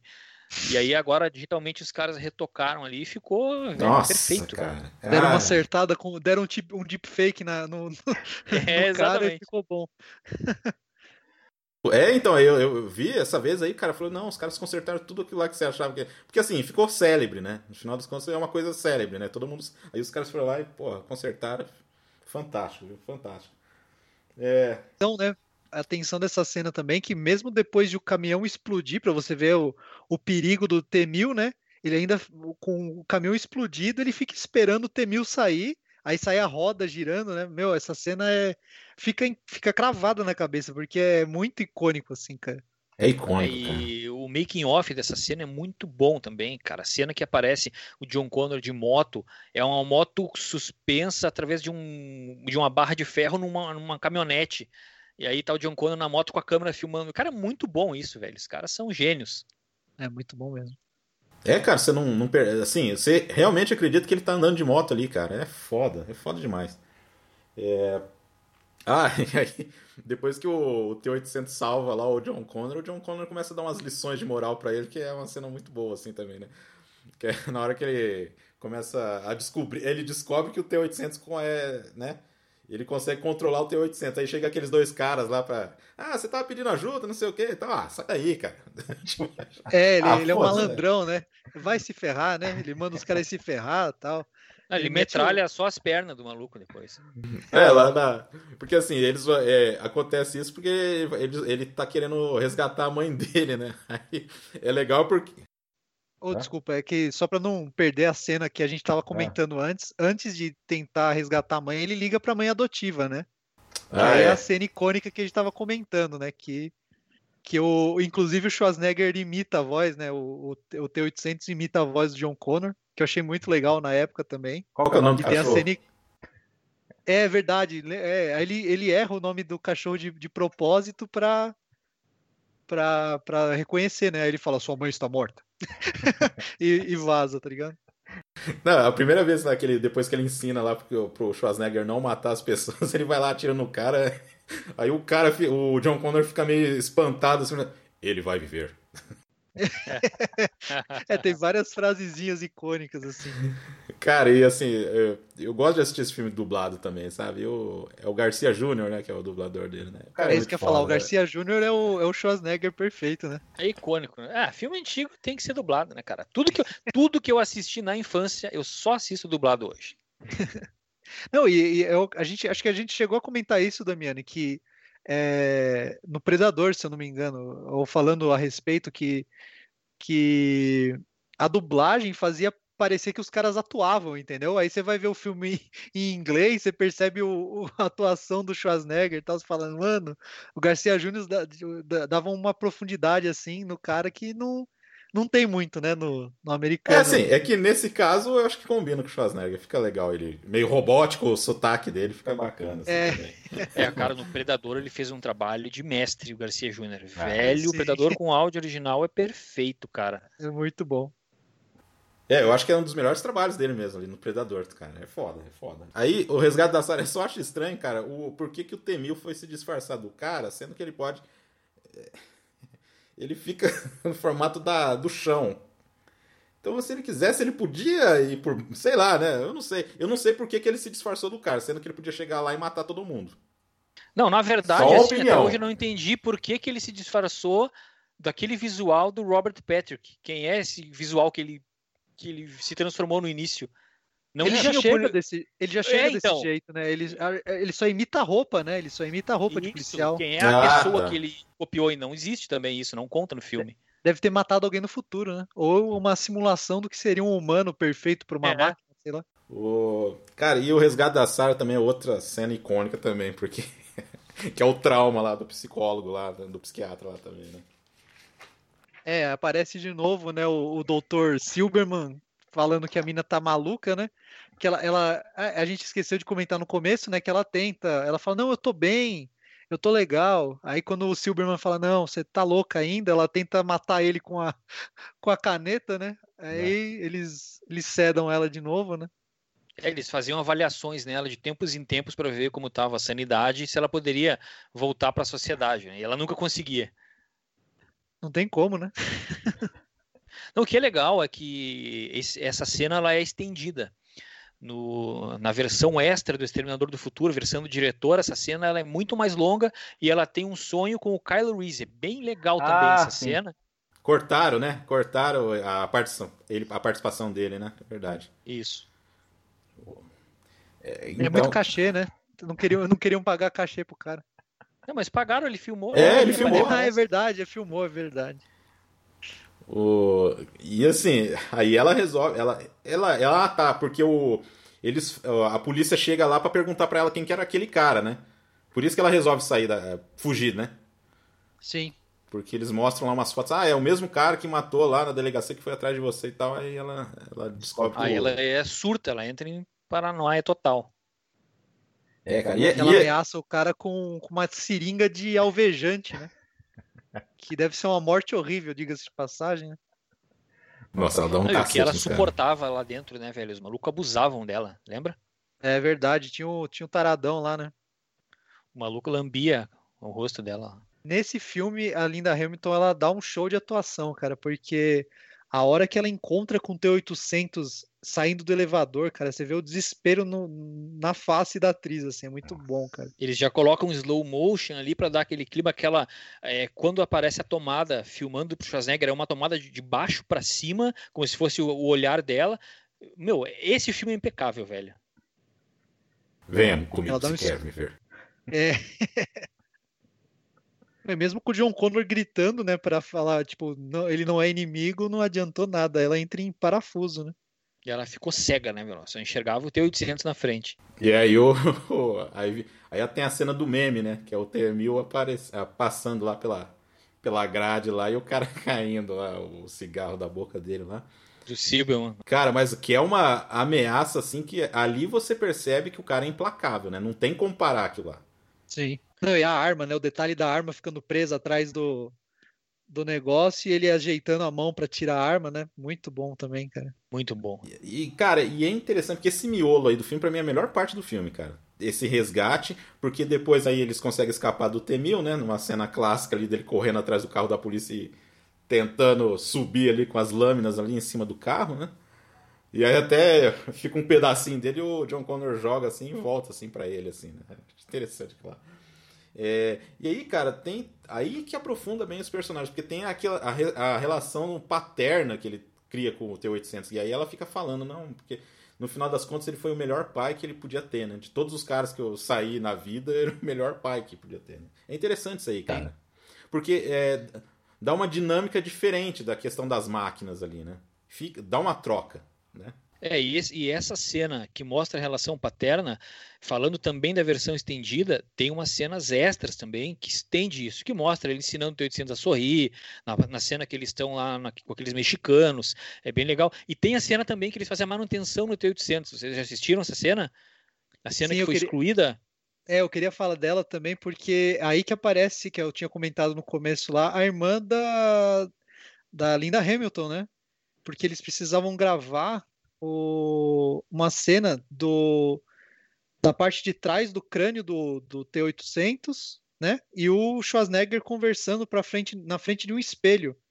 Então é o que? É a Linda Hamilton e a irmã dela espelhando o mesmo movimento e, e para eles mostrarem a parte do crânio assim do, do Schwarzenegger tal aberto então é muito legal porque fica parecendo que é, é a, é a mesma atriz né realizando a mesma ação só que na verdade a, a Linda Hamilton mesmo tá mexendo num, num, num crânio robótico ali e a irmã dela tá do outro lado ali ou vice-versa né se fazendo a mesma cena ali É muito legal isso, cara. E o que é legal é o contexto dessa cena e como ela acontece. Deveria ter continuado no filme, porque mostra assim que a, a Sarah Connor, ela ainda ela estava com a sua sanidade comprometida. Então, eles conseguem resgatar ela do hospital psiquiátrico, eles estão naquele lugar que seria um refúgio, e ali ela tem aquele choque e tenta destruir o chip do exterminador. E ali eu acho que eles cortaram essa cena porque o John Connor quase agride ela nessa cena. Então, um pouco complicou a relação entre os dois. Então, acho que foi por isso que essa cena não chegou no corte final. Mas é uma cena muito legal. É bem possível que seja isso mesmo, hein? Pra não, não criar atrito entre a relação dos dois, né? Mas podiam deixar, né? Incrível, né? Acho que não ia ter É, uma, problema. é uma, é isso que eu ia falar, eu acho que não, não interfere tanto assim, eu acho que fica Ah, até legal, é. porque você vê o T800 desligadão ali, né? Você vê como o cara também é frágil, né? Ele é só um chip, né? Ele é um chip num- numa máquina de matar, né? Isso, isso Uhum. é legal porque humaniza também o, o, o Android ali. É. Acho que foi uma besteira terem tirado, mas a gente sabe como é produção também, né? Os caras querem reduzir o tempo, querem. É, tem tudo isso aí, né? É É, foda. e- e o tempo de filme influencia em várias coisas. Inclusive, quando o filme vai para a sala de cinema, o tempo de filme, dependendo no cinema, ele se torna mais caro para colocar o filme no cinema, porque ele vai ocupar o, filme, o espaço que poderia ser de outro filme. Então tem várias coisas assim nos bastidores do cinema que a galera a- às vezes acaba não conhecendo e às vezes não entende por que, que precisa ter um corte comercial para o filme. Né? Então, isso é uma das coisas que envolve, que é o tempo de duração versus o que é alugado nas salas de cinema para disponibilizar o filme eh, de acordo com a quantidade de sessões por dia. Exatamente. O pessoal esquece que a produção de um filme é como se fosse abrir uma empresa, né, executar uma tarefa e fechar essa empresa e esperar que ela renda um retorno satisfatório para, né, justificar a produção dele, né? O pessoal esquece de todo esse, esse contexto aí. É, e o salário do Schwarzenegger, 15 milhões de dólares no segundo filme. Ai, ai, quase que ele não volta, Não, quase é. que ele não volta, porque ele não queria ser vilão. Ele disse, eu só volto se agora eu for o protagonista. E aí, meu amigo, os roteiristas que se virem para resolver essa história. É. Não, e, e- e é, é irônico porque o primeiro era um filme B E esse, até então, o filme mais caro da história, né? É, transformou o Schwarzenegger no ator mais bem pago de todos os tempos na época. É. Aí vamos retornar aí. Tem a cena do sonho, que é fantástica. Fantástica. Outra cena incrível. Por isso que eu falo, cara, essa parte. E, e é tipo assim, é o deslumbre do, do apocalipse mesmo, cara. Então é. Por isso que é, é o meu bloco favorito do filme, é esse daí, cara, esse meião aí. Sim. Porque depois desse despertar, ela já, porra, eu tenho que acabar com isso aí agora e eu vou ter que matar aquele cara lá, mas, né? Não, o que é legal nessa cena do pesadelo é que essa cena, a construção dessa cena já é um show à parte. Ali nós temos um trabalho primoroso de maquetes, é, com todas as miniaturas. Essa cena, se vocês conseguirem assistir aí o making off, velho, é um trabalho de gênio que eles fizeram e é uma das, acho que deve ser uma das primeiras cenas assim que com retoques digitais realmente convincentes. Então, eles realmente destruíram as maquetes, mas ao mesmo tempo existe um, um filtro eletrônico digital por cima dessa cena que tornou ainda isso muito mais interessante. Eles colocaram isso numa velocidade um pouco menor, para o fogo ficar mais em câmera lenta. E foi uma cena que, pô, até hoje é marcante. A cena da Sarah Connor se desfazendo em esqueleto, velho, isso aí é, é um dos clássicos do cinema. Ela se vendo, né? Ela se vendo com a criança tal, é muito emocionante mesmo. Que era filho dela mesmo. É, é. Né? É, e é legal, ó, misturaram maquete com digital e animatrônico, né? Porque a, aquela Sarah Connor é animatrônico. E é perfeito, cara. É perfeito. Você acha que é a Sarah Connor mesmo pegando fogo lá, a Linda Hamilton pegando fogo, cara. É muito foda. E aí vocês querem ir pra, pra vingança contra o Dyson, coitado, que não sabia de nada até então? Vamos lá, vamos falar do Dyson. É um momento, assim, de consciência dela vendo a família ali tentando salvar o cara, né? Porque ela chega dando tiro mesmo, né? Ela ela dá uns tiros lá, metralha a casa, entra lá, vai matar o cara, e aí tem aquela reflexão da família. E também, eu acho que no meio desse processo, e é uma cena bem rápida dela olhando assim, é que nem você falou, Leandro, a atuação dela nesse filme é muito foda, cara.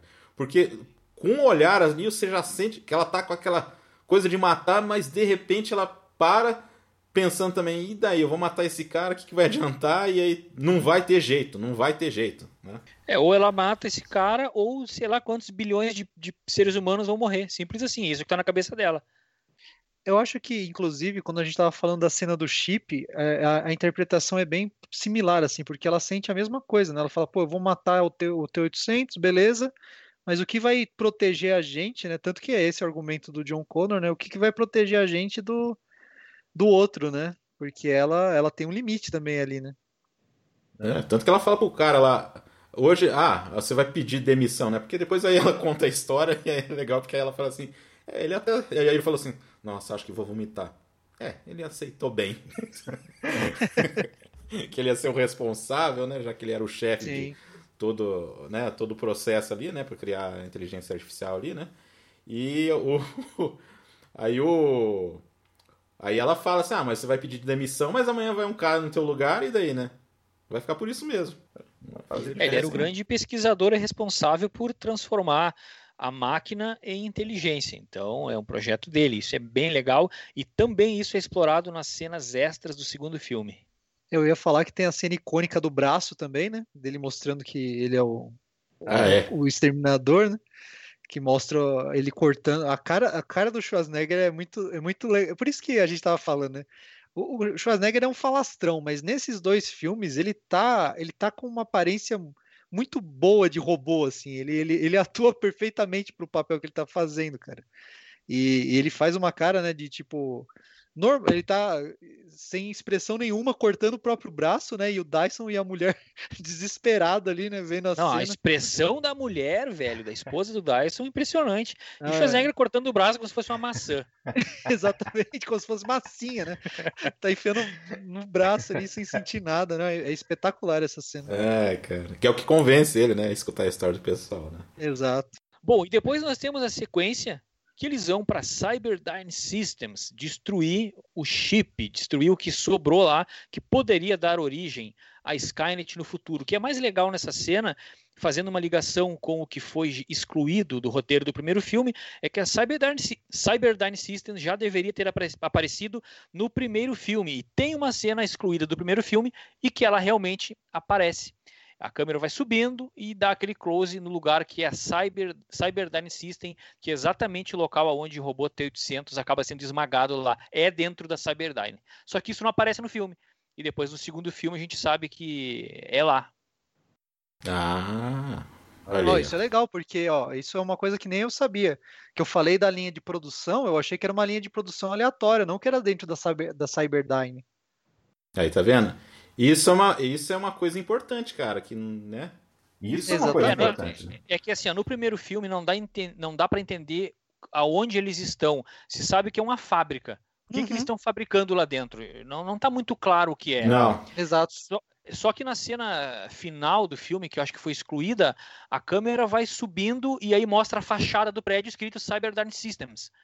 Entendeu? Só que é um lugar diferente de onde é a Cyberdyne do segundo filme. Não, e assim, a gente esqueceu de falar que nesse filme você tem muita coisa do futuro, né? Tanto que aparece o John Connor lá, adulto. A gente esqueceu de falar isso aí, né? E é interessante, é interessante, bem legal, assim. E é feito com, com miniaturas, cara. Esse filme é perfeito. É, John Connor com a cicatriz clássica, bandeira americana, tribulando, toda rasgada. É, é legal, uma cena bem legal mesmo. O... E, cara, essa invasão aí, meu, é incrível também, né? É, James Cameron. E, e é foda, cara.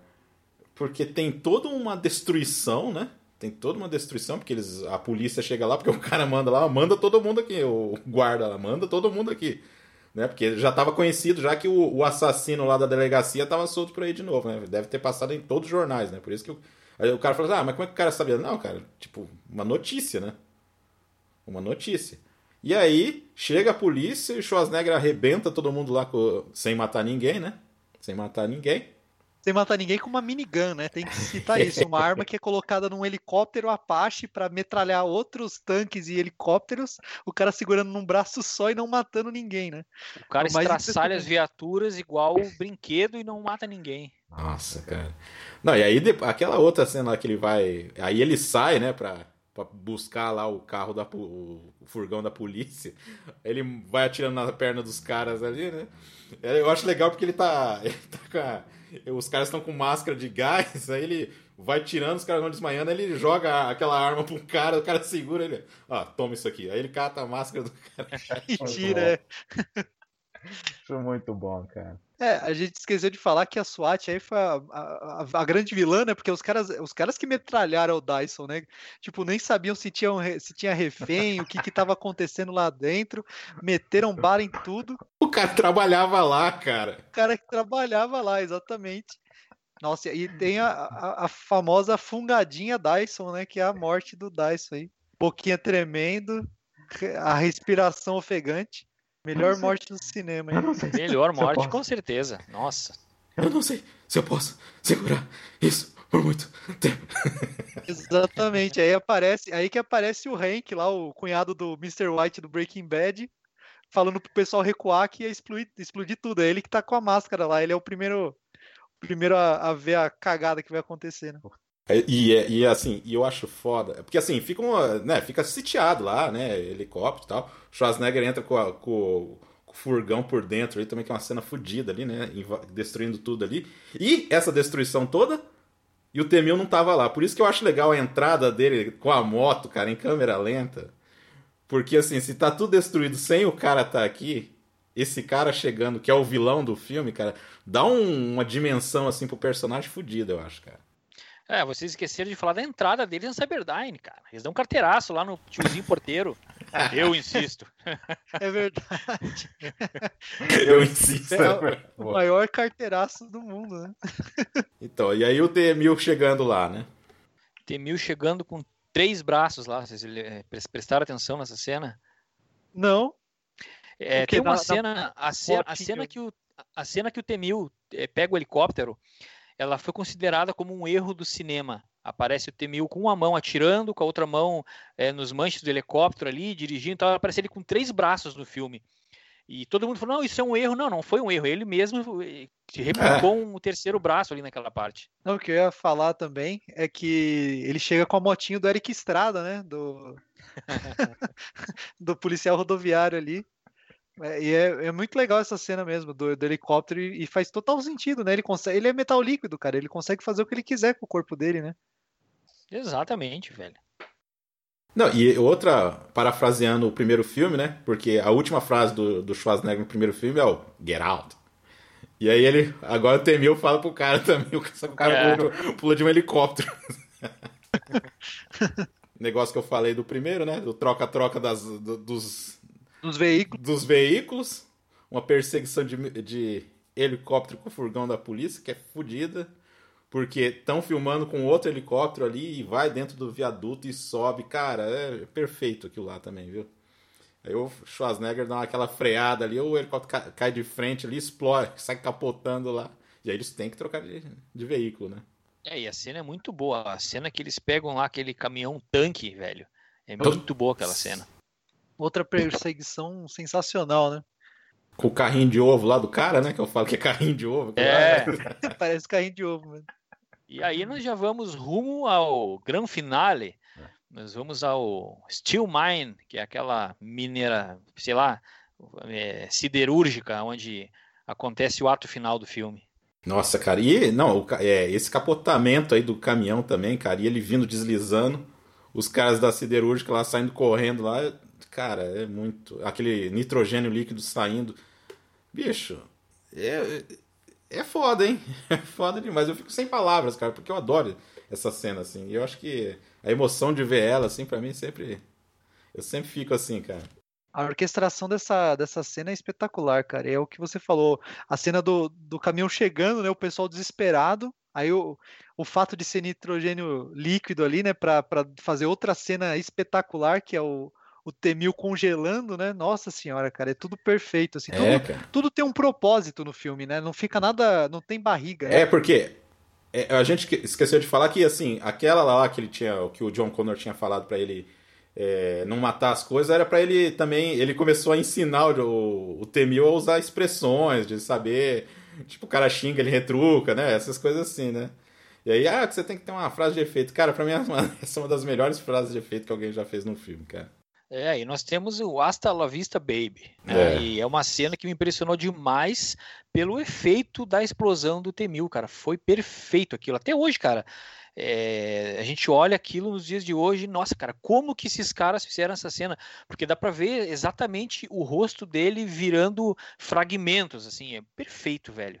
Não, e a cena ela é bem construída, né? que você vê ele congelando aos poucos, a, o pé quebrando, toda a estrutura dele se desfazendo ali. Nossa, é, é espetacular, cara. É, a Porque... mão cola, a mão dele cola no chão, daí ele vai levantar a mão, quebra, e aí ele abre a boca para falar alguma coisa e congela. Mano, é muito foda. É muito legal mesmo. Aí o Schwarza, que é legal, a humanização do robô, né? Aí ele, nossa, la vista, baby. Aí dá o tiro lá e, e quebra tudo. Só que, como aconteceu lá no Top Gang 2, né? O cara foi congelado perto de uma fogueira. Ali... O Saddam, né? Saddam e o cachorro, né? Aí o, o, o Temil acaba sobrevivendo, né? Voltando à ativa. É, assim, e aí também, né? Numa indústria, assim como no primeiro, né? Fazendo esse, esses paralelos que eu falei assim, não é cópia. É... E assim, esse era o filme que. É que nem. Sabe o que, que eu acho, cara? Eu tava pensando que é tipo que nem Evil Dead, que o, o primeiro é bom. É, só que aí o Sam Raimi queria colocar coisas a mais, aí ele meio que fez o primeiro, mas não é tipo uma cópia, é tipo uma é, tentar brincar com esses dois, né? Brincar com essa É, o Evil, né? o Evil Dead é um filme experimental, é um filme B sem orçamento nenhum.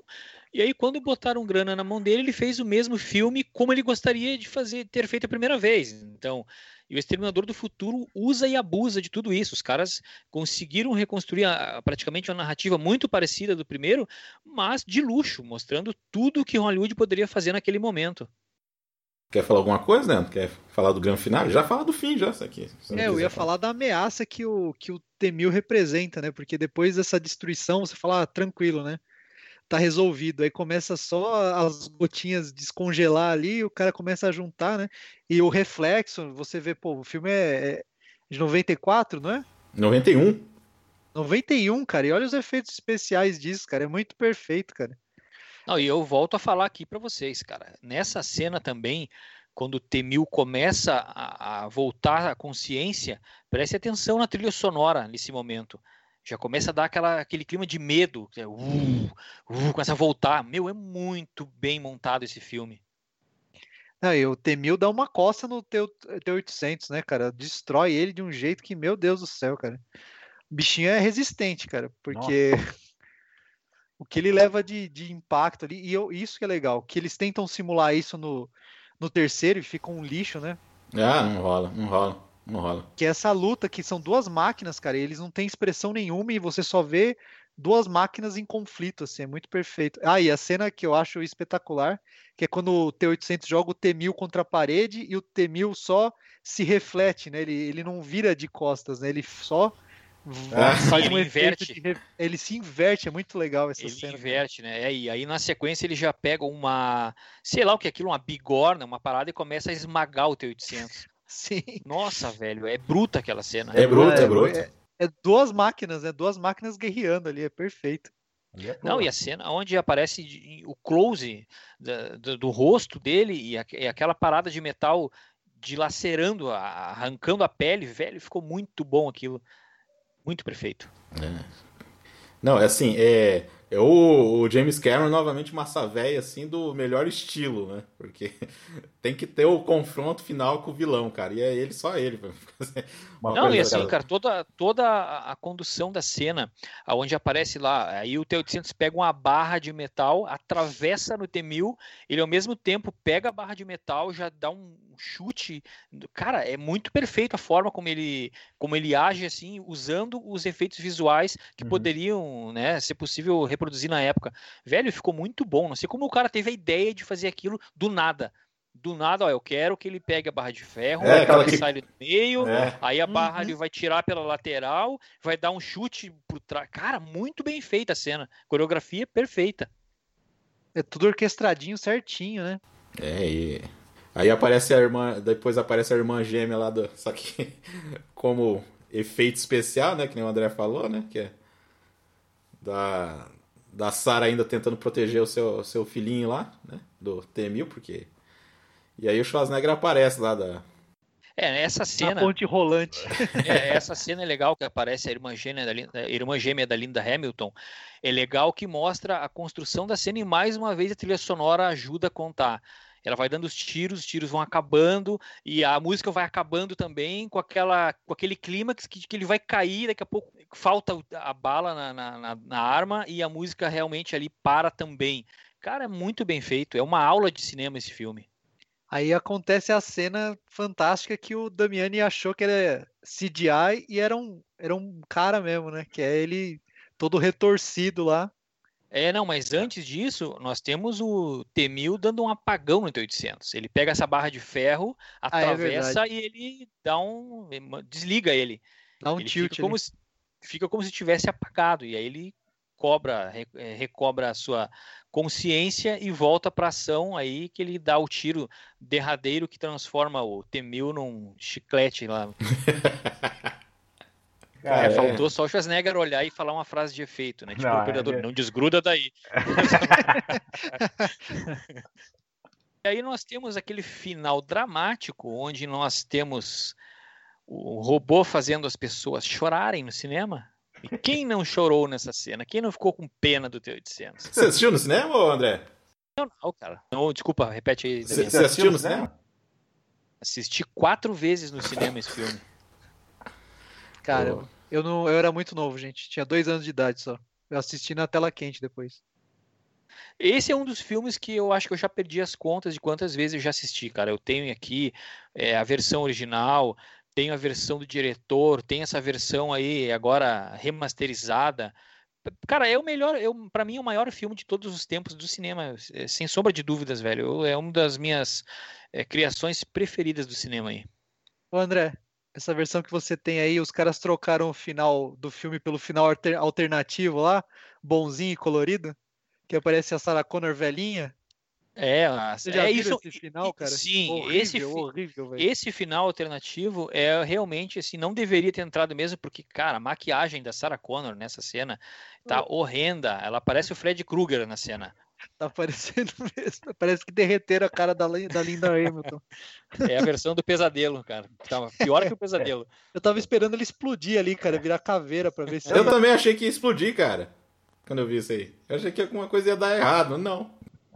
Ah, parece o John Connor balançando a netinha dela, né? Nossa, é uma coisa é, muito. exato. É igual Não, aquele e o- final horrível do Blade Runner que os caras tentaram colocar, né? Da floresta lá. Puta que pariu, velho. Não, o que é engraçado também nessa cena, preste atenção no cenário. Eles quiseram mostrar uma versão futurista que deu certo. Tá ligado? Aparece É. a- Sarah Connor velha num jardim, num lugar com, com uma arquitetura muito estranha, parece uma parada alienígena É, até. é. É, ficou estranho assim aquela versão de futuro que deu certo, que ele quis mostrar nessa cena que foi cortada. Eles são do lado da Casa Branca com os prédios nada a ver, assim. Isso, é uma parada É. estranha. Não, não curti, É. não. É porque assim, o, no final o, o, T, o T800 se sacrifica, né? Porque ele era a última cópia, né? A última, último modelo, né? Chip. O último É. chip. Entra dentro daquela cauda fervente lá e, né? Ainda dá o joinha lá, né? No final. Que eu acho legal porque condiz ali com, que ele ganhou uma personalidade, né? Que nem a Sarah Connor fala, né? Se uma, se uma máquina aprendeu, né? A lição da vida, né? Então, porque a gente... Aí fica, fica legal, fica legal. Fica um final legal, mas um final que ela fica na dúvida se vai acontecer ou não. Tudo aquilo lá, né? Tudo aquele negócio. E aí por isso que vocês comentaram desse final alternativo aí que, nossa senhora. É, seria bom porque a gente não teria mais continuações, né? É, ia ser bom, mas é, do, do contexto do filme, assim, não, não ia ser legal, não. Da- eu não vou falar que é o melhor filme da minha vida, mas assim, pelo menos questão de ficção científica, um dos top do top, assim, eu acho o filme uma obra-prima mesmo, cara. E é, não tem que falar mal desse filme aí, cara. Pelo menos essa, todos os efeitos especiais, essas, os semas que poderia ter no primeiro, nesse aqui fechou tudo com chave de ouro, cara. Uhum. Ah, e só pra falar, ganhou quatro Oscars, né? Ganhou quatro Oscars, né? Do que efeito? Acho que é efeito sonoro, som. Eu acho que fotografia. Não. É. Puta merda, efeitos especiais, qual que é o outro? Maquiagem, Ah, que, é perfeito, né? merecia, é merecidíssimo. O que, que, que você ia falar, André? Não, eu ia falar assim que apesar dos pesares do primeiro filme, a soma é um, continua sendo um filmaço, entendeu? É. É, infelizmente eles erraram todos os filmes posteriores ao 2, mas cara, esses dois filmes para mim são imortais, são filmes que fa- devem fazer parte aí da cabeceira de qualquer amante e colecionador de cinema e, e pessoas que gostam realmente de ficção científica, porque são filmes sensacionais, cara. É um filme que eu não canso de assistir, um filme que eu não canso de falar e sempre que vai que anuncio alguma continuação, por mais que eu saiba, puta, só vão, só fazem merda, eu fico sempre ansioso, cara, puta, agora vai dar, agora vai rolar, agora vai rolar. Né? Então, só que, putz, cara, eu, eu ainda espero que, que tenhamos aí novas obras de- dessa franquia. Eu gostei demais daquela série que, que teve aí, esses, não sei se vocês acompanharam, as, as Crônicas de Sarah Connor, muito boa, cara, a série também, explorou um pouco é, uma linha do tempo alternativa de- desse universo. Tem os jogos também, tem um jogo do PlayStation 4 que é bem legal também, que é um jogo baseado no Exterminador do Futuro 3, mas ele coloca muito mais profundidade na história, e as cenas deletadas do filme foram parar nesse jogo. E aí aparece o ser humano que deu origem ao modelo T800, é bem legal isso, cara. Então, é, puta, poderiam ter acertado mais, mas é, para mim, assim, Exterminador do Futuro é uma das maiores franquias já feitas aí da ficção. Concordo plenamente com o que o André falou. É um dos meus filmes favoritos de ficção científica também. É, o segundo, né? Mais do que o primeiro. O primeiro é um primor também, mas eu acho que o segundo é, é impecável. Ele chega à perfeição mesmo dos filmes de, de ficção científica e de ação. É, não, não, cara. Eu, eu, eu, eu- é, o André fala que fica empolgado quando lança um filme. Eu fiquei empolgado até, até o Salvation, cara. Que eu falei, pô, Salvation, né, tá trazendo uns caras bons aí. A partir depois do Salvation eu não assisti mais nada, cara. Me recusei assim. Eu, eu se não é o Cameron dirigindo e, e- e, sabe, eu parei, cara. Parei total assim. Mas é uma franquia que eu também gosto muito, assim. E, e eu já ouvi falar bem também do, do Sarah Connor, Connor Chronicles, né? É a Cersei, não é? Do Game of Thrones, que faz a. Isso, Connor, ela mesma, ela né? mesma. E eu tenho curiosidade até, bom, vou pegar o conselho aí do, do André, vou até atrás depois. Mas os filmes, cara, eu parei no Salvation e não sei se eu assisto o resto. Então é isso aí. É, não sei se vocês querem falar do 3, eu já vou fechar aqui. Quem tiver curiosidade, assista. Eu não, eu não recomendo. Eu acho bem fraco. Eu não gosto do ator que fez o John Connor.